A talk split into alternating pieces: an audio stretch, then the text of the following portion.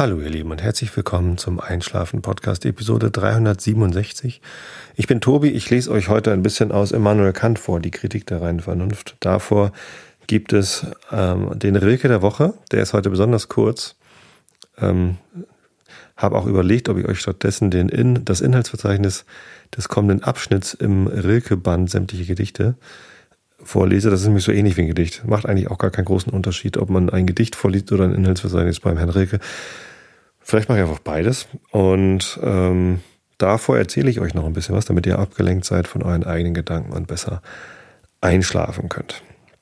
Ja, vorweg, bevor ich äh, zu dem eigentlichen Thema der heutigen Sendung komme, das da ist Retrospektiven, weil ich nämlich gerade in äh, Portugal war, um auf einem retrospektiven Facilitatoren-Workshop teilzunehmen. Gathering, eine, eine Versammlung der Retrospekt aktiven Veranstalter. Vielleicht ist das eine gute Übersetzung.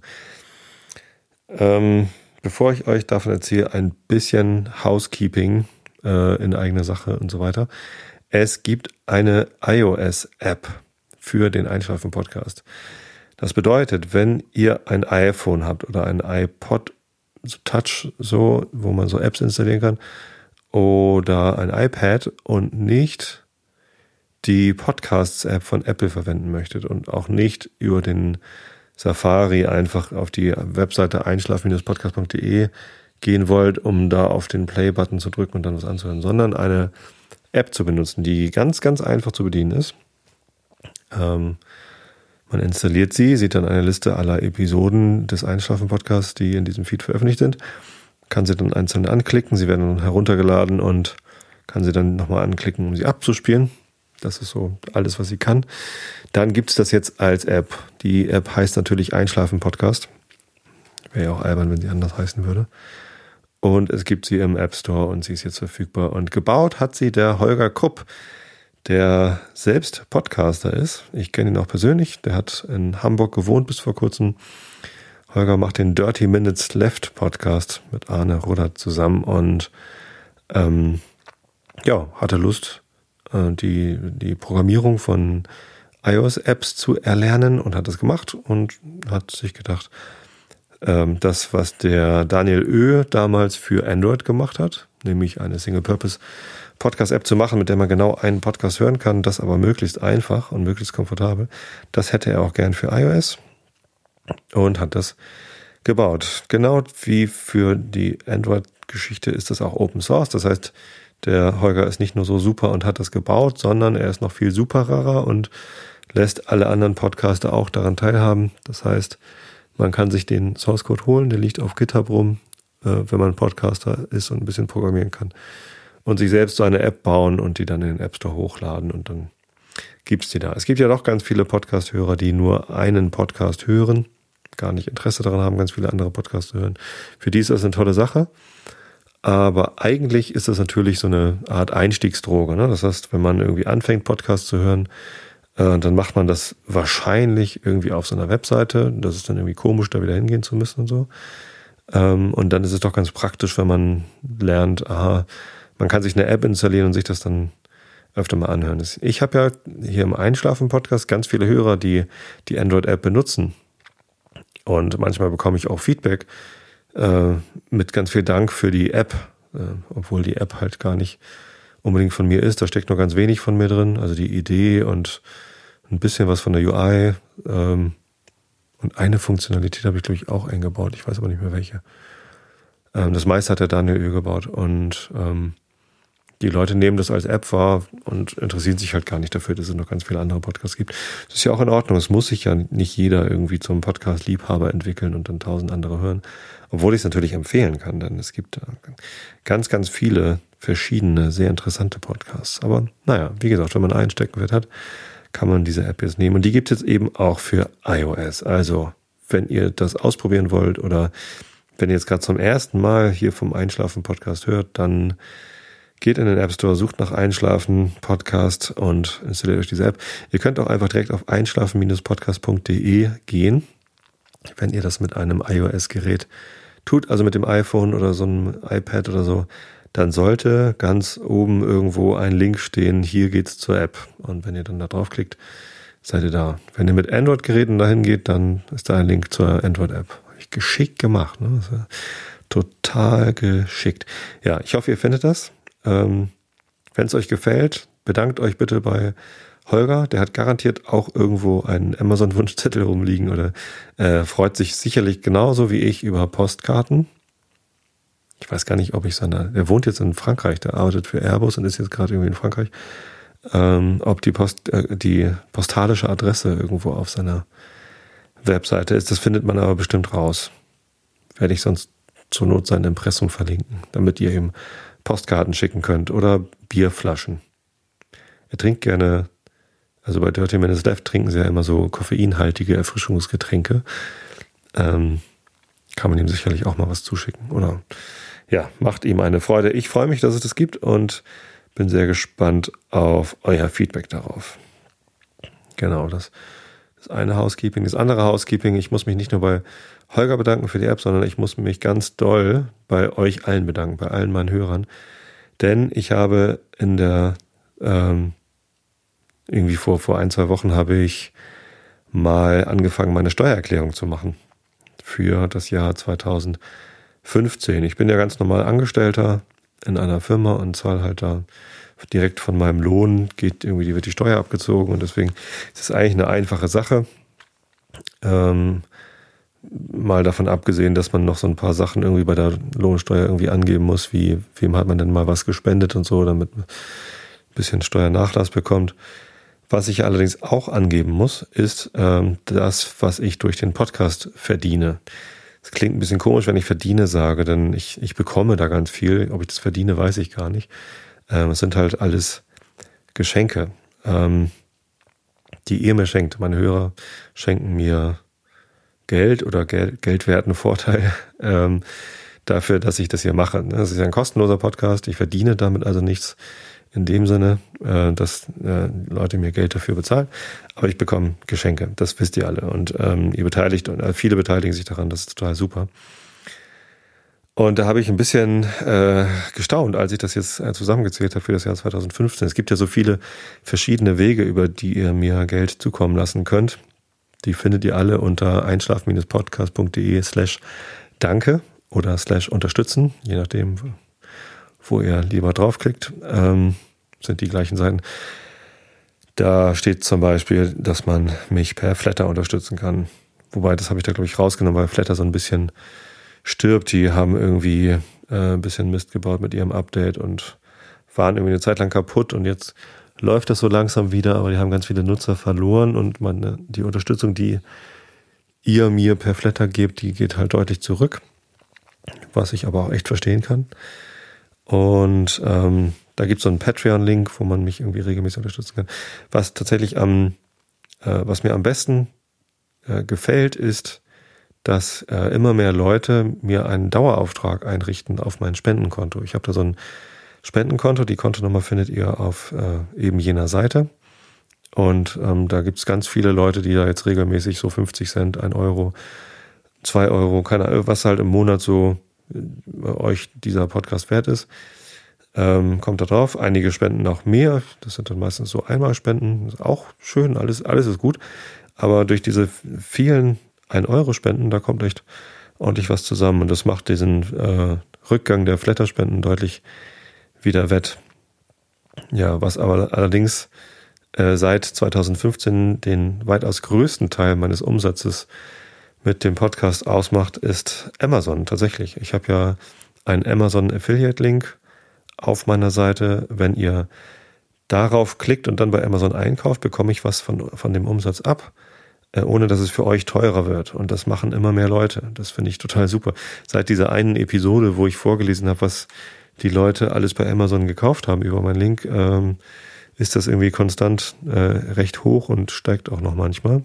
So zur Weihnachtszeit, also im November ist es meistens dann nochmal ein bisschen höher, weil viele Leute Weihnachtsgeschenke kaufen. Und ich will euch auch gar nicht unbedingt dazu animieren, bei Amazon zu kaufen. Eigentlich ähm, finde ich das auch total gut, wenn man so lokale Läden unterstützt, also Bücher zum Beispiel. In einer kleinen Bücherei nebenan zu kaufen, ist bestimmt irgendwie netter als bei Amazon.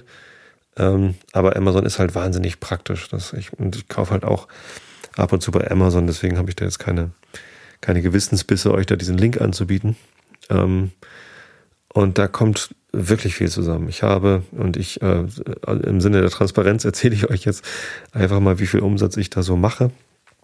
Äh, Im Jahre 2014 hatte ich einen Umsatz, also Geschenke, die ich von euch bekommen habe, von äh, gut 4000 Euro. Das ist richtig viel Geld. Das ist viel mehr, als ich ausgeben kann für diesen Podcast. Und dafür, dass es ein Hobby ist, dass ich wirklich so in meiner Freizeit hier abends äh, betreibe, ist das irgendwie fantastisch, äh, dass da mehr Geld reinkommt, als ich dafür ausgeben müsste. Also Serverkosten und Mikrofone und so, das ist damit mehr als gedeckt. Das ist ganz großartig. Ähm, aber wie gesagt, Ende 2014 habe ich diese eine Episode gemacht, in der ich euch das erklärt habe mit dem Amazon und seitdem äh, ist Amazon ganz hochgegangen und ähm, das allein waren im Jahr 2015 schon über 4000 Euro. Ist also nochmal oben drauf gekommen auf das, was sowieso reinkam. Und es waren jetzt tatsächlich über 8000 Euro, die ich im Jahr 2015 von euch geschenkt bekommen habe auf dem einen oder anderen Wege und sei es nur dadurch, dass ihr auf meine Affiliate-Links geklickt habt und mir gar nicht direkt Geld geschenkt habt, sondern dass ihr Amazon quasi dazu zwingt, mir Geld zu schenken. Und dafür möchte ich euch einen riesen Dank aussprechen. Ähm, da war ich echt ziemlich baff. Also ich, ich merke zwar, dass da beständig Geld kommt, aber so richtig zusammenzählen tue ich es halt dann nur für die ähm, Steuererklärung. Und das war ja beeindruckend, wie viel Feedback da kommt. Ähm, mein allerherzlichsten Dank an alle, die sich da beteiligen. Äh, es gab auch Ende letzten Jahres, ja, Ende letzten Jahres war das eine eine sehr, sehr große Einzelspende auf mein Spendenkonto. Ähm, das Problem da ist, dass man sich da nicht direkt bedanken kann, weil ich halt da keine E-Mail-Adresse oder sonst was. Wenn, wenn per PayPal eine Spende kommt, das geht ja auch, da gibt es einen PayPal-Spende-Button, dann kann ich mich da immer gleich äh, per E-Mail bedanken. Das ist total nett, dass ich da die Adresse vom Absender sozusagen bekomme. Ähm, bei, bei Spenden auf das Spendenkonto kann ich das leider nicht da kam irgendwie eine, eine sehr große Einzelspende und ähm, auch dafür natürlich allerherzlichsten Dank. Aber wie gesagt, am, am Ende macht es die, die Summe der vielen kleinen Spenden. Das ist, das ist wirklich sehr, sehr toll zu spüren, wie vielen von euch das was wert ist, was ich hier mache. Ja. Muss ich nochmal loswerden, wo ich die Zahl gerade so zusammengerechnet hatte. echt ganz, ganz klasse. Vielen, vielen Dank. Gut. Ähm, kommen wir zum eigentlichen Thema der Sendung. Und zwar ähm, ist es Retrospektiven. Ich war die vergangene Woche in Portugal. Das an sich ist eigentlich schon eine Erzählung wert. Ähm, die Firma hat mir einen Ausflug bezahlt, nein, einen Workshop bezahlt. Ich bin nach Portugal geflogen, nach Lissabon, habe mir da einen Mietwagen genommen und bin äh, ganz an die Südwestspitze gefahren nach Sagres. Das ist das kleine Städtchen, wo das Bier herkommt. Wenn man mal im portugiesischen Restaurant isst, dann bekommt man da ziemlich sicher ein Sagres-Bier. Ähm, dort in einem Hotel, Memo Balera heißt das, war ein, eine Veranstaltung, die jährlich stattfindet, im Wechsel äh, Nordamerika und Europa. Und dieses Jahr ist halt Europa dran. Ähm, nennt sich Retrospective Facilitators Gathering, RFG. Ähm, übersetzt, wie gesagt, sowas wie äh, die Versammlung von Veranstaltern oder Facilitate, ja, Gestaltern von Retrospektiven.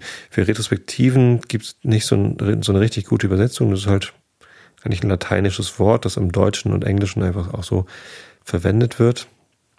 Retrospektiven sind eine spezielle Form des Meetings, bei dem Teams sich Zeit nehmen, um zurückzuschauen, deshalb Retrospektive, also zurückschauen auf das, wie es so in der letzten Zeit gelaufen ist, um daraus Schlüsse zu ziehen, äh, was man in der Zukunft anders machen möchte.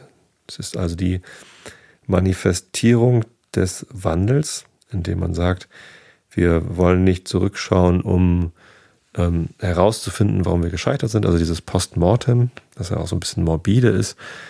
Postmortem bedeutet nach dem Tod, eine Analyse nach dem Tod.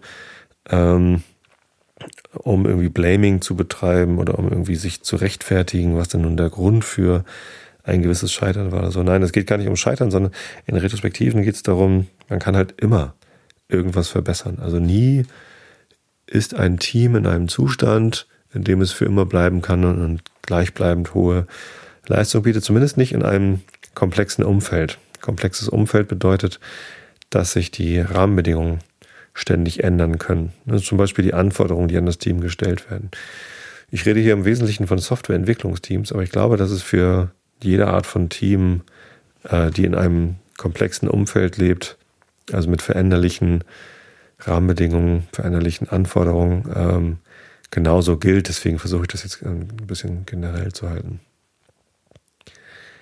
Ja, genau. Ähm, das heißt, es gibt immer Bedarf für Veränderung, weil sich alles andere auch immer verändert. Und wenn es nur der Erfahrungsstand des Teams ist. Ein Team sind halt mehrere Leute, die ein gemeinsames Ziel verfolgen, hoffentlich. Und ähm, beim Verfolgen dieses Ziels verändert sich das Team selbst ähm, und ist dadurch ein, ja, ein komplexes System, insofern, dass sich dadurch, dass Einzelne sich weiterentwickeln äh, oder sich in unterschiedlichen Lebensabschnitten befinden oder irgendwie etwas Neues erlernen, ähm, dann eben das ganze komplexe Gefüge des Teams äh, sich schon ändert. Wenn nicht sogar die, die Rahmenbedingungen von außen sich ändern. Also die Aufgabe an das Team, die Anforderungen an das Team, was das Team gemeinsam lernt und so. Das heißt, Veränderung ist kontinuierlich notwendig, um sich an die neuen Gegebenheiten anzupassen äh, und um ein möglichst hohes Ergebnis zu erzielen. Wenn man sagt, uh, never change a running system, und damit meint es, dass man, wenn, wenn mal etwas funktioniert, dass man es dann möglichst nie anders machen sollte, als man es getan hat, dann übersieht man das halt, dass ja ähm, der, der beständige Wandel durch die Veränderung im Team oder außerhalb des Teams eben auch eine Reaktion darauf erfordert, äh, möglicherweise auf das Wie im Team oder wenn es nur irgendwie eine Erkenntnis ist, die man über das Vergangene erlangen muss. Genau, und diesen Wandel, den, äh, der wird in, in agilen Teams durch ein regelmäßiges Meeting begleitet oder bestärkt. Und dieses Meeting ist die Retrospektive. Ich glaube, erstmals als Retrospektive beschrieben wurde das in Scrum. Scrum ist ein Entwicklungsmodell für agile Teams, das so eine äh, ja, relativ einheitliche äh, Meeting-Abfolge, Meeting- äh, oder Iterationsstruktur vorgibt. Scrum äh, gibt noch viel mehr vor, aber Scrum gibt weniger vor, als einige Leute glauben. Es ist nicht so, dass man Scrum by the Book machen könnte, also dass man es irgendwie eins zu eins umsetzen könnte und dann geht das irgendwie, sondern jedes Team muss halt äh, die eigene Anpassung von Scrum finden. Ein Lehrer von mir, der Jeff Patton, hat mal gesagt, äh, Scrum ist intentionally incomplete, also absichtlicherweise unvollständig beschrieben, so dass jedes Team sich sein eigenes, äh, seine eigene Implementierung von Scrum zurechtfinden muss. Aber ähm, viele Sachen haben alle Scrum-Teams gemeinsam, sonst wären sie keine Scrum-Teams. Und eine Sache, die sie gemeinsam haben, sind Retrospektiven. Das heißt aber nicht, dass nur Scrum-Teams Retrospektiven machen sollten oder müssen oder können, sondern das können halt auch Teams, die Kanban machen oder irgendwas anderes oder die auch gar nicht Software entwickeln, sondern äh, irgendeine andere Art von Team sind. Ähm, genau. Und das machen auch viele andere. Also ich mache auch Retrospektiven mit den mit dem Team der Product Owner oder mit dem Leadership Team, also dem Management Team. Und das ist auch ähm, in, in genau aus, aus genau den gleichen Gründen und in genau der gleichen Form sehr, sehr sinnvoll. Vielleicht in einer etwas anderen Ausprägung. Ja. Es gibt ein Buch über Retrospektiven, geschrieben von Diana Larson und Esther Derby. Der Titel des Buches ist irgendwas mit Retrospectives. ich habe es vergessen. Aber wenn man nach Retrospective und Diana Larson und Esther Derby sucht, dann findet man genau dieses Buch. Ähm, und es ist ein sehr, sehr gutes Buch, denn ähm, es gibt dem Ganzen eine, ähm, eine, also den, den Moderatoren oder Veranstaltern dieser Retrospektiven eine große Hilfe. Insofern, dass eine Struktur vorgeschlagen wird, anhand der man äh, sich so einen Rahmen für die Retrospektive zusammenbauen kann. Und das ist eigentlich ein relativ klarer Rahmen, besteht aus fünf Phasen, den eine Retrospektive, äh, die eine Retrospektive durchlaufen sollte. Die erste Phase ist Set the Stage, also die Retrospektive eröffnen, die, die Bühne eröffnen. Zweite Phase ist Gather Data, Daten sammeln. Die dritte Phase ist Generate Insights, also Einsichten erzeugen, Erkenntnisse erzeugen. Die vierte Phase ist Decide what to do, entscheiden, was zu tun ist. Und die fünfte Phase heißt Close the Retrospective, also die Retrospektive wieder schließen, beschließen, abschließen.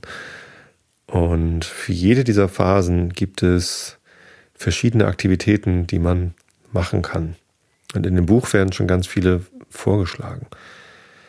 Zum Beispiel könnte man äh, für Set the Stage zum Eröffnen der Retrospektive eine Übung machen, bei der einfach jeder im Raum äh, etwas Bestimmtes sagen soll. Zum Beispiel fasse die letzten zwei Wochen in drei Wörtern zusammen. Ne? Dann muss jeder schon mal sein Gehirn anmachen. Das ist schon mal hilfreich. Und jeder muss auch den Mund aufmachen ist schon mal beteiligt. Das ist auch ganz hilfreich. Ähm, da gibt es ganz, ganz verschiedene Möglichkeiten, wie man sein Team dazu bringen kann, dass alle irgendwie beteiligt sind. Das hilft halt, dass nicht etwa jemand äh, im Raum sitzt und einfach die ganze Zeit über nichts sagt. Denn das ist total wertvoll, wenn alle im Team sich daran beteiligen, diese Daten zu sammeln, Erkenntnisse zu gewinnen und dann am Ende zu beschließen, was denn zu verändern ist. Wenn man da jemanden außen vor lässt, ist immer schlecht. Ja.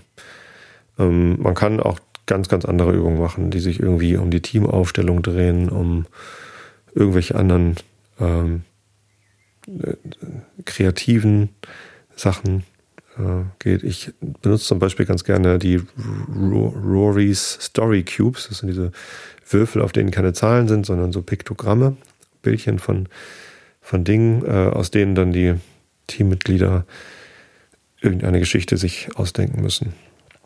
Ja, oder was gibt's noch? Ach, alle möglichen. Ähm, und so gibt es halt für jede Phase dieser Retrospektiven ähm, bestimmte Aktivitäten, die sind gar nicht vorgegeben, man kann sich auch selber welche ausdenken. Äh, aber es ist halt ganz hilfreich, dass man da einen großen Fundus hat an Aktivitäten, an denen man sich bedienen kann. Und dieser Fundus besteht nicht nur aus dem Buch, da sind eine Menge drin, sondern es gibt noch weitere Bücher, wo noch weitere äh, Aktivitäten drin vorgeschlagen werden. Und es gibt ein Online-Tool, das heißt Retromat unter plansforretrospectives.com gibt es äh, ein Online-Tool, wo man sich ähm, diese ganzen Aktivitäten oder sehr viele dieser Aktivitäten angucken kann, wo man sich zufällig einen retrospektiven Design zusammenklicken kann oder irgendwie dann einzelne Aktivitäten austauschen kann. Ähm, das ist gebaut von Corinna Baldorf, äh, dieser Retromat. Und wenn ihr euch äh, für Corinna interessiert, dann empfehle ich euch jetzt mal einen Podcast, der heißt Agiles Produktmanagement, ist von diesem komischen Knalli Tobias Bayer.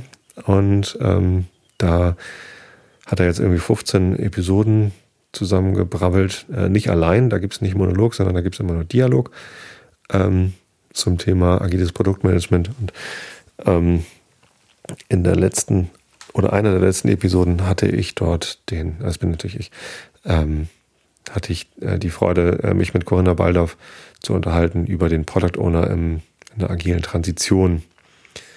Also gar nicht das Thema Retromat. Das ist ja eher so ein Tool für Agile Coaches, denn die, die Retrospektiven, die werden ähm, in der Regel durch den Scrum Master oder durch den Agile Coach geleitet. Das ist keine Aufgabe für den Product Owner. Der nimmt teil. Meistens, manchmal, wenn er Lust hat oder wenn er eingeladen ist. Manchmal möchte das Team auch lieber was ohne den PO machen. Ähm, das ist auch in Ordnung, aber in der Regel sagt das Team, dass sie den PO gerne dabei hätten. Ähm, ja, und in meiner neuen Funktion, die ich jetzt seit anderthalb Jahren habe als Agile Coach, äh, bin ich eben auch dafür verantwortlich, Retrospektiven zu leiten. Und der Retromat ist ein großartiges Werkzeug dazu, das einem dabei hilft, ähm, retrospektiven Designs vorzubereiten oder sich als Facilitator, als Veranstalter einer Retrospektive sich da inspirieren zu lassen. Genau. Ähm, und wie gesagt, da gibt es jede Menge Methoden, äh, Aktivitäten. Aber nicht nur das, denn ähm, so eine Retrospektive zu gestalten, bedeutet ja auch, dass man sich als Scrum Master oder Agile Coach, was so ein bisschen in diesem Sinne dann gleichbedeutend ist, ähm, zumindest was Retrospektiven angeht, sollte man sich ein bisschen damit beschäftigen, was das Team denn wohl gerade braucht. Wie weit ist denn das Team gerade? Wie reif ist denn das Team gerade? In was für einer Phase ist denn das Team gerade? Sind sie gerade im Forming, im Storming, im Norming oder im Performing? Äh, sind sie vielleicht gerade ähm, in einer Phase der Depression, hatten einen Rückschlag erlitten, äh, brauchen etwas zum Aufbauen? Oder sind sie gerade ganz, ganz gut drauf und ähm, sollten vielleicht mal drüber reflektieren, warum sind sie gerade so gut drauf? Ähm, oder sollten einfach mal ein bisschen Spaß haben.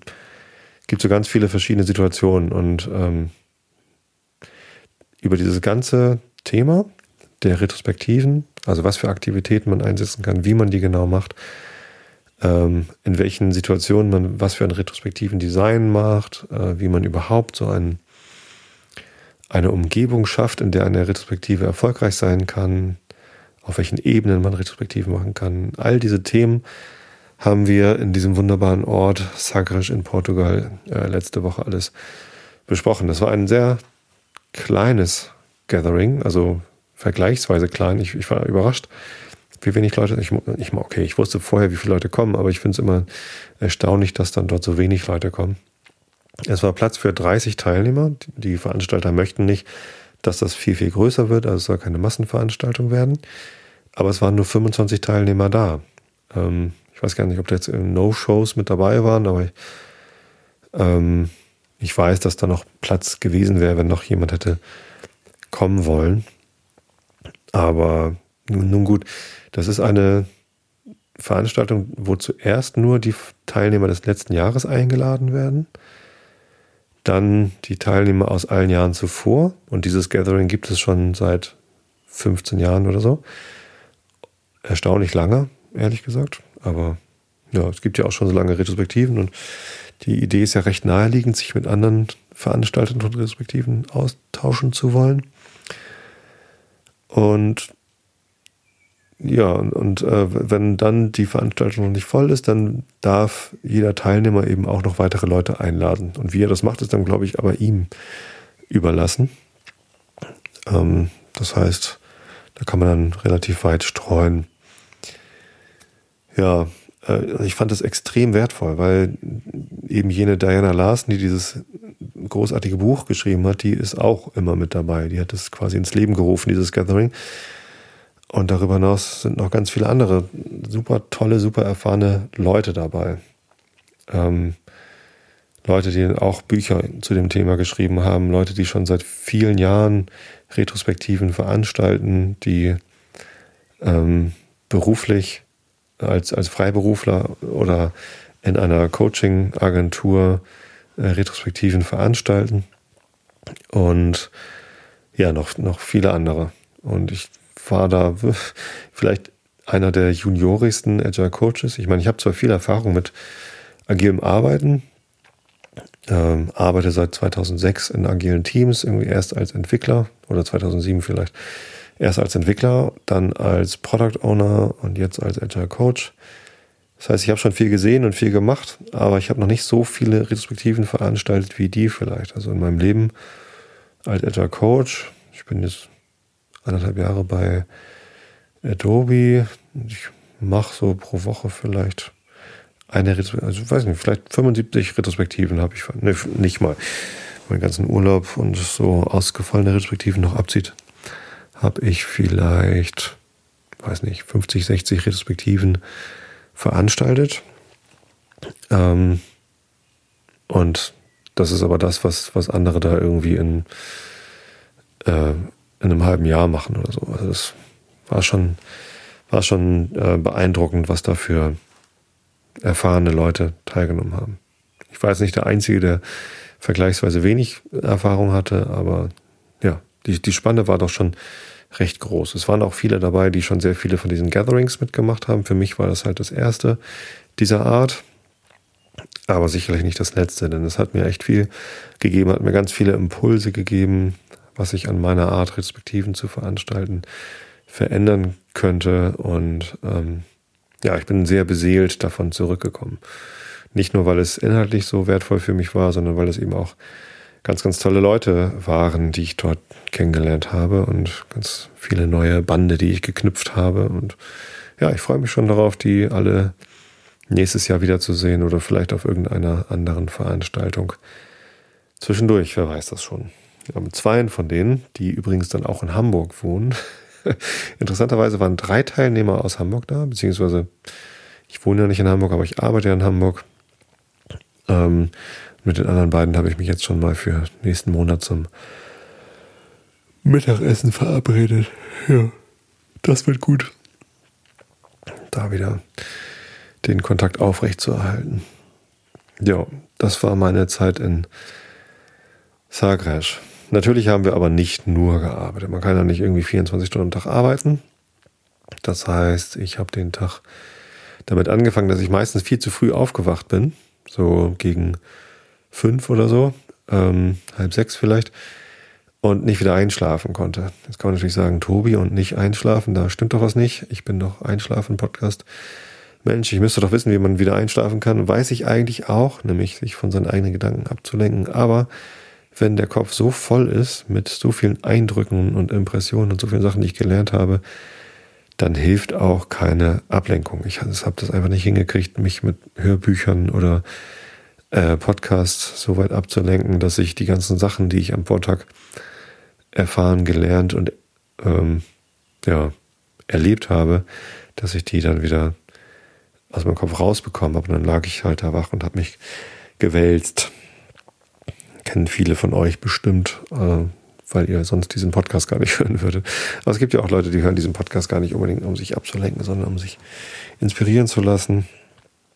Ja, und wenn man dann zu doll inspiriert ist, dann kann man auch nicht einschlafen.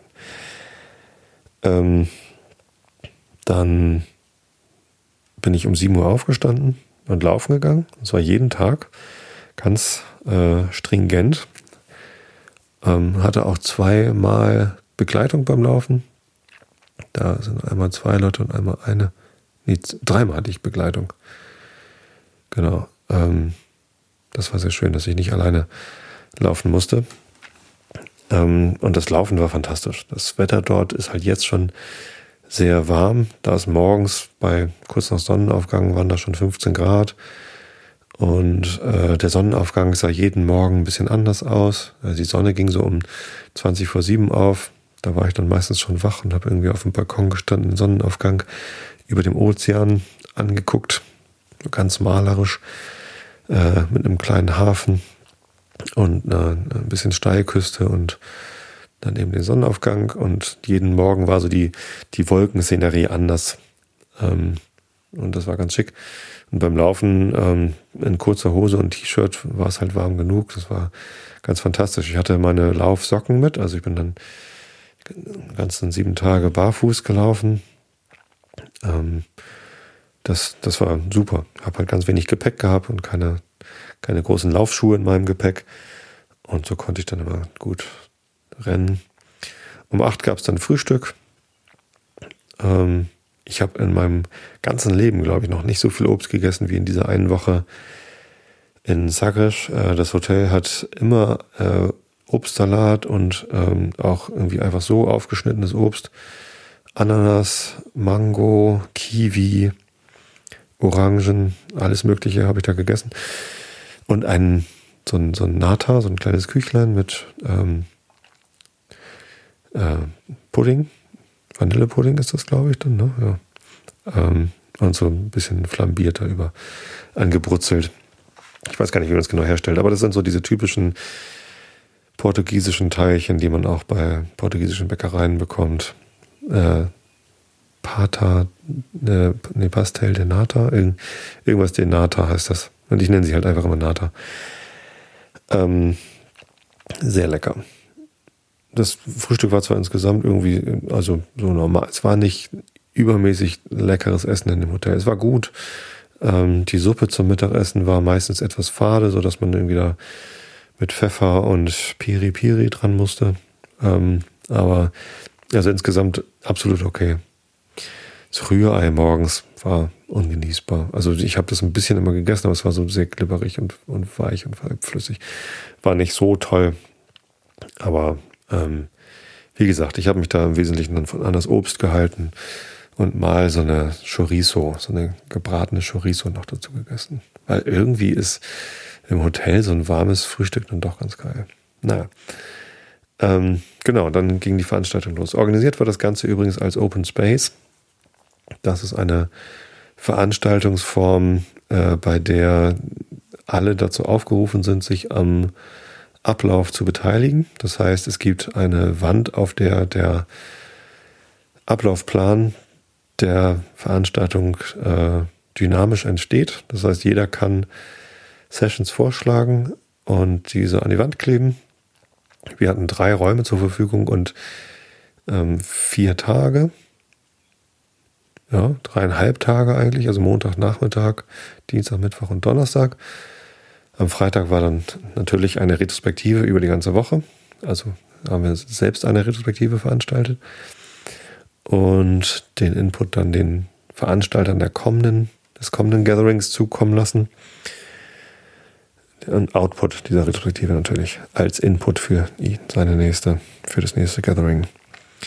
Genau, und dann hatten wir also, wie gesagt, diese dreieinhalb Tage und drei Slots konnten wir dann irgendwie befüllen mit Themen, die wir behandeln wollten. Ich habe auch ein Thema vorgeschlagen. Äh, und zwar habe ich da letztens sogar gerade einen Blogpost dazu geschrieben. Eine Aktivität, die ich entwickelt habe äh, bei uns im Team. Äh, Find Your Focus Principle heißt das. Könnt ihr euch ja mal den Blogbeitrag dazu durchlesen, wenn ihr da Interesse dazu habt. Und dazu habe ich sehr, sehr wertvolles Feedback bekommen von den Teilnehmern des Gatherings. Und ja, das hat Freude gemacht. Tja. Genau. Und abends ging es dann natürlich gemeinsam zum Essen. Am ersten Abend haben wir alle gemeinsam im Hotel gegessen die anderen Abende hatten wir quasi frei und sind dann äh, irgendwo so durch die Restaurants der Umgebung geschlurft. Am Mittwochnachmittag haben wir alle mal äh, eine Session oder zwei sausen lassen und dafür irgendwas Nettes unternommen als Social Event, aber nicht alle gemeinsam, sondern einige haben eine Surfstunde gemacht. Ich habe mich dazu entschieden, äh, mit ein paar anderen Leuten und deren Kindern, einige hatten Kinder dabei. Also ein, ein Paar hatte Kinder dabei. Äh, eine ganz kleine, ein, ein Baby, zehn Wochen alt und eine Dreijährige. Ähm, das war total toll. Ein sehr belebendes Element dieser, dieser Veranstaltung. Ähm, und die haben gesagt, wir wollen mit dem Boot rausfahren und Delfine suchen. Da gab es halt so eine Bootstour, die am Hafen angeboten worden ist. Und da bin ich dann mitgefahren. Ein sehr schöner Ausflug. Äh, wir waren acht Meilen von der Küste weg, als wir dann endlich Delfine gefunden haben. Sehr schöne Tiere. Die schwammen da einfach in der freien Laufbahn herum und ähm, es war viel schöner, die so zu beobachten, als in so einem Delfinarium. Ich war mal im Heidepark, gab es das, glaube ich, oder in irgendeinem Park war ich mal bei so einer Delfinshow. Ist natürlich witzig, aber die Tiere in ihrem natürlichen Lebensraum zu besuchen, ein bisschen zu gucken, wie sie da rumspringen ähm, und dann wieder wegzufahren, fand ich eigentlich noch netter. Ist halt schwierig, ne? man weiß ja nicht, wo sie gerade sind. Muss sie dann suchen, aber wir haben sie gefunden. Und mit an Bord war ein Meeresbiologe, ein Deutscher, der uns dann ein bisschen was erklärt hat. Und ähm, ja, das hat er auch auf Deutsch und Englisch gemacht, weil die äh, Teilnehmer auf diesem Gathering waren natürlich gar nicht alles Deutsche. Was heißt natürlich? Also es ist eine, eine globale Veranstaltung wobei wir ausschließlich Teilnehmer aus Nordamerika und also aus USA waren die meisten, dann Deutschland, dann Dänemark, Holland, Kanada, Südafrika war eine da. Und das war es, glaube ich, schon. Eine Schweizerin, die aber auch in Deutschland wohnt. Und ja, das war es, glaube ich. Mehr Nationen waren nicht anwesend, aber Englisch war natürlich die Sprache des Gatherings. Ne? Also unter uns Deutschen haben wir zwar manchmal Deutsch gesprochen, ähm, aber manchmal haben wir Deutschen unter uns dann auch Englisch gesprochen, weil wir halt die ganze Zeit Englisch gesprochen haben. Und wenn man so drin, drin ist und der einzige Nicht-Deutsche dann gerade den Raum verlässt, dann merkt man das manchmal gar nicht. Spricht halt weiter Englisch. Ein bisschen albern, aber geht ja auch. Was soll's. Ähm, genau, der Meeresbiologe, der hatte uns ein Restaurant empfohlen, wo ich dann am Mittwochabend und auch am Donnerstagabend gegessen habe, weil das so toll war. Das heißt Adega dos Arcos, also dos Arcos. Ich glaube, dos Arcos spricht man das aus. Und das ist so ein ganz kleines Grillrestaurant. Ähm, wir saßen da auf diesen so fest zusammengebauten Gartenbank-Dingern, die man so von, von Raststätten kennt. Ähm, und es war so ein bisschen merkwürdig, dass irgendwie, da stand irgendwie so ein paar Fischnamen irgendwie auf einer Tafel, aber es gab keine Karte, es gab kein Menü. Und ja, dann kam er irgendwann, habe ich gefragt, äh, können wir schon was zu trinken bestellen? Ja, was sollte denn? Ja, hier so, da Rotwein, da Weißwein. Ach, bring mal irgendwie ein bisschen Rotwein, ein bisschen Weißwein und, und Wasser. Hat halt so karaffenweise Rot- und Weißwein gebracht und Wasserflaschen. Ja, und äh, ja, wollt ihr Fisch oder Fleisch essen? Äh, ach so, äh, mh, hm. ja, mach mal ein bisschen Fisch, ein bisschen Fleisch und dann, also mehr Fisch, weil mehr Leute wollten Fisch essen. Und dann kamen als erstes irgendwie so Salate ähm, und dann Pommes und Kartoffeln und dann große Platten mit gegrilltem Fisch und gegrilltem Fleisch. Dann gab es halt irgendwie verschiedene Sorten Fisch, verschiedene Sorten Fleisch und das war so großartig, das hat so lecker geschmeckt und war echt gut. Das hat richtig Spaß gemacht, weil auch jeder sich dann nehmen konnte, was er wollte. Es gab genug für alle, also es war mehr als genug für alle. Wir waren da mit 14 Personen und haben einfach richtig viel zu essen bekommen. Zum Nachtisch konnte jeder sich was aussuchen. Aus Mousse au Chocolat, äh, Molotow kannte ich vorher nicht. Das ist so aus, so ähnlich wie Baiser, aber in weich und ganz fluffig. Ähm, also aufgeschlagenes Eiweiß, recht süß, aber nicht zu süß und auch nicht kompakt, sondern eher, man nimmt es in den Mund und dann verschwindet das und lässt nur Geschmack zurück. Fruchtsalat oder äh, Mandeltörtchen. Und wir haben natürlich einfach alles bestellt und irgendwie durcheinander probiert und äh, für den gesamten Spaß äh, musste jeder von uns gerade mal 15 Euro bezahlen. Also das war echt super. Falls ihr in Zagreb seid, geht dorthin. Das ist ganz toll. Kann ich nur empfehlen. Aber ansonsten, wir haben auch kein schlechtes Restaurant entdeckt. Also ich habe nur gut gegessen und es war, war gut. Auch das Restaurant im Hotel war ganz gut. Ja,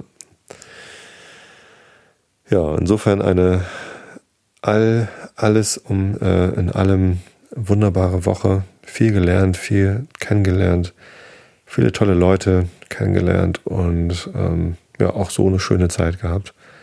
Zwei Nachteile hatte die Woche. Erster Nachteil habe ich schon gesagt, ich habe ein bisschen wenig Schlaf bekommen. Äh, der andere Nachteil war, dass ich meine Familie vermisst habe. Ich war eine Woche lang weg, andere hatten ihre Frauen und teilweise auch ihre Kinder mit dabei. Äh, wenn die Frauen nicht selbst auch Agile Coach waren und teilgenommen haben, was auch der Fall war teilweise, äh, dann haben sie einfach halt ähm, die Woche genossen und Urlaub gemacht. Und ja, das fehlte mir so ein bisschen dass ich dann auch meine Familie dabei gehabt hätte. Ja, ähm, nichtsdestotrotz, auch mit diesen zwei Knackpunkten war es eine sehr, sehr schöne Zeit. Gut, dann gucke ich, rutsche ich mal eben hier. Huch, ich rutsche immer so runter. Ich liege hier so halb auf diesem Sofa und dann rutsche ich runter und irgendwann liege ich hier. Das ist natürlich irgendwie ein bisschen albern. Ich gucke mal eben in den Chat, was so die Live-Hörer dazu sagen. Ähm,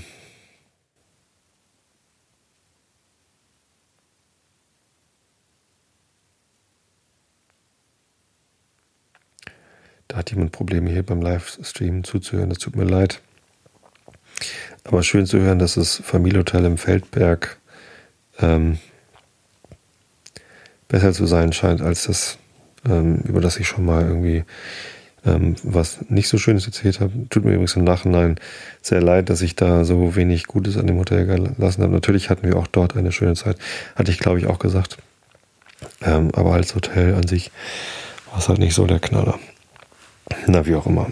Ähm, ich hoffe, die Familienhotel-Kette sieht es mir nach. Ähm, ja, dann kommen wir mal zum Rilke der Woche. Der heißt heute, ihr Mädchen seid wie die Gärten.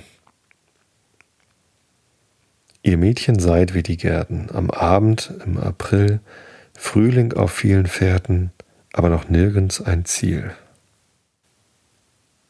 So, das ist schon das ganze Gedicht. Als ich vorhin äh, mich vorbereitet habe auf den Podcast, denn den Rilke der Woche, den lese ich dann immer einmal zum Test. Äh, Ganz im Gegensatz zu dem Buch, das dann gleich kommt. Heute gibt es ja Kant. Das lese ich halt nicht zur Probe vorher durch. Das wäre zu viel Aufwand, mich darauf vorzubereiten. Deswegen ist das alles prima vista, wie ihr alle wisst. Vista, vista, prima vista. Ähm, als ich das vorhin zur Probe lesen wollte, ähm, habe ich äh, fälschlicherweise das Inhaltsverzeichnis vorgelesen und dachte, das sei das Gedicht. Aber passt mal auf, das klingt echt fast wie ein Rilke-Gedicht. Ihr Mädchen seid wie die Gärten. Jetzt sind sie alle schon selber Frauen. Geh ich die Gassen entlang, Königinnen seid ihr und reich. Die Welle schweig, schwieg euch nie, die Mädchen sehen der Kähne Fahrt, ihr Mädchen seid wie die Kähne. Die blonden Schwestern flochten froh, wenn die blonden Flechterinnen eh der Garten ganz beginnt, alle Straßen führen jetzt gerade hinein. Noch ahnst du nichts vom Herbst des Haines, die Zeit, von der die Mütter sprachen, wir haben lange im Licht gelacht. Die Mädchen am Gartenhange, ich war in ferner fremde Kind, es müsse, müsste mich einer führen, wir sind uns alle schwesterlich. also ich finde, das geht auch als Gedicht vor, durch dieses Inhaltsverzeichnis. So großartig anders ist es nur auch nicht. Na gut, nächste Woche lese ich also dann das Gedicht vor. Jetzt sind sie alle schon selber Frauen. Gut, aber jetzt gibt es erstmal ein bisschen Kant, damit ihr auch wirklich einschlafen könnt. Wir sind angekommen auf Seite B 525. Der Antinomie der reinen Vernunft, siebter Abschnitt, kritische Entscheidung des kosmologischen Streits der Vernunft mit sich selbst. Augen zu und zugehört. Die ganze Antinomie der reinen Vernunft beruht auf dem dialektischen Argumente, wenn das Bedingte gegeben ist, so ist auch die ganze Reihe aller Bedingungen desselben gegeben. Nun sind uns Gegenstände der Sinne als bedingt gegeben, folglich etc. Durch diesen Vernunftschluss, dessen Obersatz so natürlich und einleuchtend scheint, werden nun nach Verschiedenheit der Bedingungen in der Synthesis der Erscheinung, sofern sie eine Reihe ausmachen, eben so viel kosmologische Ideen eingeführt, wie die absolute Totalität dieser Reihen postulieren und eben dadurch die Vernunft unvermeidlich in Widerstreit mit sich selbst versetzen. Ehe wir aber das Trügliche dieses vernünftelnden Arguments aufdecken, müssen wir uns durch Berichtigung und Bestimmung gewisser darin vorkommenden Begriffe dazu instand setzen. Zuerst ist folgender Satz klar und ungezweifelt gewiss, dass, wenn das Bedingte gegeben ist, uns eben dadurch ein Regressus in der Reihe aller Bedingungen zu demselben aufgegeben sei, denn dieses bringt schon der Begriff des Bedingten so mit sich, dass dadurch etwas auf eine Bedingung und wenn diese wiederum bedingt ist auf eine entferntere Bedingung und so durch alle Glieder der Reihe bezogen wird. Dieser Satz ist also analytisch und erhebt sich über alle Furcht vor eine transzendentale Kritik. Er ist ein logisches Postulat der Vernunft, diejenige Verknüpfung eines Begriffs mit seinen Bedingungen durch den Verstand zu verfolgen und so weit als möglich fortzusetzen, die schon dem Begriffe selbst anhängt. Ferner wenn das Bedingte sowohl als seine Bedingung Dinge an sich selbst sind, So ist, wenn das Erstere gegeben worden, nicht bloß der Regressus zu dem Zweiten aufgegeben, sondern dieses ist durch wirklich schon mitgegeben, doch, sondern dieses ist dadurch wirklich schon mitgegeben. Und weil dieses von allen Gliedern der Reihe gilt, so ist die vollständige Reihe der Bedingungen mithin auch das Unbedingte dadurch zugleich gegeben oder vielmehr vorausgesetzt, dass das Bedingte, welches nur durch jene Reihe möglich war, gegeben ist. Hier ist die Synthesis des Bedingten mit seiner Bedingung eine Synthesis des bloßen Verstandes, welcher die Dinge vorstellt, wie sie sind, ohne darauf zu achten, ob und wie wir zur Kenntnis desselben gelangen können. Dagegen, wenn ich es mit Erscheinungen zu tun habe, die als bloße Vorstellung gar nicht gegeben sind, wenn ich nicht zu ihrer Kenntnis, das ist zu ihnen selbst, denn sie sind nichts als empirische Kenntnisse gelange, so kann ich nicht in eben der Bedeutung sagen, wenn das Bedingte gegeben ist, so sind auch alle Bedingungen als Erscheinungen zu demselben gegeben und kann mithin auf die absolute Totalität der Reihe derselben keineswegs schließen, denn die Erscheinungen sind in der Apprehension selber nichts anderes als empirische Synthesis im Raume und der Zeit und sind also nur in dieser gegeben. Nun folgt es gar nicht, dass wenn das Bedingte in der Entscheidung gegeben ist, auch die Synthesis, die seine empirische Bedingung ausmacht, dadurch mitgegeben und vorausgesetzt sei, sondern diese findet allererst im Regressus und niemals ohne denselben statt. Aber das kann man wohl in einem solchen Falle sagen, dass ein Regressus zu den Bedingungen, das heißt eine fortgesetzte empirische Synthesis auf dieser Seite geboten oder aufgegeben sei und dass es nicht an Bedingungen fehlen könne, die durch diesen Regressus gegeben werden. Hieraus erhellet, dass der Obersatz des kosmologischen Vernunftschlusses das Bedingte in transzendentaler Bedeutung einer reinen Kategorie, der Untersatz aber in empirischer Bedeutung eines auf bloße Erscheinungen angewandten Verstandesbegriffes nehmen. Folglich derjenige dialektische Betrug darin angetroffen werde, den man Sophisma figurae Dictiones nennt. Dieser Betrug ist aber nicht erkünstelt, sondern eine ganz natürliche Täuschung der gemeinen Vernunft. Denn durch dieselbe setzen wir im Obersatze die Bedingungen und ihre Reihe gleichsam unbesehen voraus, wenn etwas als bedingt gegeben ist, weil dieses nichts anderes als die logische Forderung ist, vollständige Prämissen zu einem gegebenen Schlusssatze anzunehmen. Und da ist in der Verknüpfung des Bedingten mit seiner Bedingung keine Zeitordnung anzutreffen. Sie werden an sich als zugleich gegeben vorausgesetzt. Ferner ist es ebenso natürlich im Untersatze Erscheinungen als Dinge an sich und ebenso wohl dem bloßen Verstande gegebene Gegenstände anzusehen, wie es im Obersätze geschah, da ich von allen Bedingungen der Anschauung, unter denen allein Gegenstände gegeben werden können, abstrahierte. Nun hatten wir aber hierbei einen merkwürdigen Unterschied zwischen den Begriffen übersehen. Die Synthesis des Bedingten mit seiner Bedingung und die ganze Reihe der letzteren am Obersatze führte gar nichts zur Einschränkung durch die Zeit und keinen Begriff der Sukzession bei sich. Dagegen ist die empirische Synthesis und die Reihe der Bedingungen in der Erscheinung, die im Untersatze subsumiert wird, notwendig sukzessiv und nur in der Zeit nacheinander gegeben.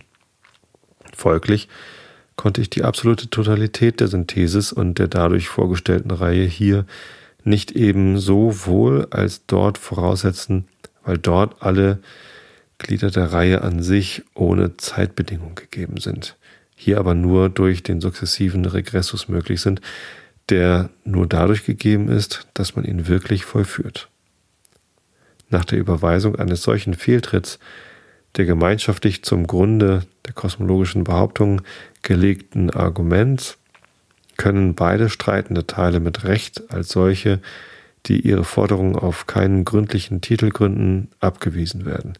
Dadurch aber ist ihr Zwist noch nicht so fern geendigt, dass sie überführt worden wären. Sie oder einer von beiden hätte in der Sache selbst, die er behauptet, im Schlusssatze Unrecht wenn sie nicht, wenn er sie wenn er sie gleich nicht auf tüchtige Beweisgründe zu bauen wüsste. Es scheinet doch nichts klärer als das von Zween, deren ein, der eine behauptet, die Welt hat einen Anfang, der andere, die Welt hat keinen Anfang, sondern sie ist von Ewigkeit her, doch einer Recht haben müsse. Ist aber dieses, so ist es, weil die Klarheit auf beiden Seiten gleich ist, doch unmöglich jemals auszumitteln, auf welcher Seite das Recht sei. Und der Streit dauert nach wie vor, wenn die Parteien gleich bei dem Gerichtshofe der Vernunft zur Ruhe verwiesen worden. Es bleibt also kein Mittel übrig, den Streit gründlich und zur Zufriedenheit beider Teile zu endigen, als das, da sie einander doch so schön widerlegen können, sie endlich überführt werden, dass sie um nichts streiten und ein gewisser transzendentaler Schein ihnen da eine Wirklichkeit vorgemalt habe, wo keine anzutreffen ist. Diesen Weg der Beilegung eines nicht abzuurteilenden Streits wollen wir jetzt einschlagen beziehungsweise in der nächsten Episode. Denn hier mache ich dann einen Schnitt. Ich danke euch allen fürs Zuhören. Ich wünsche euch allen eine gute Nacht, eine gute Woche. Schlaft recht viel und ausreichend viel. Schlafen ist gesund und wichtig. Genießt den Schlaf. Wir hören uns wieder, wenn ihr wollt. In möglicherweise zwei Wochen. Man weiß das nie genau, wann der Einschlafen-Podcast kommt im Moment. Ähm, ja, ich habe euch alle lieb. Bis zum nächsten Mal. Gute Nacht.